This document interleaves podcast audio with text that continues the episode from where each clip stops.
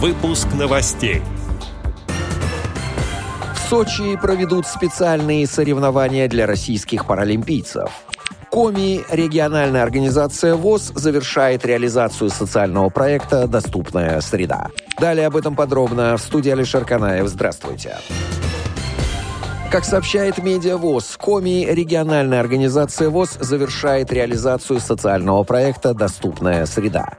Целевой аудиторией проекта стали люди с инвалидностью. Проект позволил сделать помещение Коми республиканской организации ВОЗ и ГБУ РК специальная библиотека для слепых Республики Коми имени Луи Брайля более доступными, безопасными, информативными и комфортными для незрячих и слабовидящих, а процесс формирования навыков по отработке маршрутов более интересным. Целью проекта стало формирование навыков жизнедеятельности в более доступной, безопасной, информативной и комфортной среде у людей, имеющих инвалидность по зрению и передвигающихся на креслах-колясках. Одной из задач проекта стала также установка программы «Говорящий город». В рамках реализации проекта проводился опрос всех членов КОМИ региональной организации ВОЗ на предмет необходимости программы, повышения желания и мотивации к обучению и самостоятельному передвижению при помощи программы «Говорящий город» в том числе.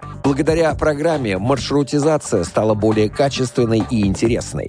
Если подобное программное обеспечение будет установлено на большем количестве объектов, чем в настоящий момент, процесс освоения маршрутов в городе незрячими людьми станет более плодотворным. Специальные соревнования для российских и белорусских паралимпийцев пройдут в Сочи. Об этом ТАСС сообщил источник в Министерстве спорта Российской Федерации. Соревнования с участием российских и белорусских спортсменов пройдут на олимпийских объектах Сочи, сообщили в ведомстве. Сроки проведения и название соревнований находятся в стадии обсуждения.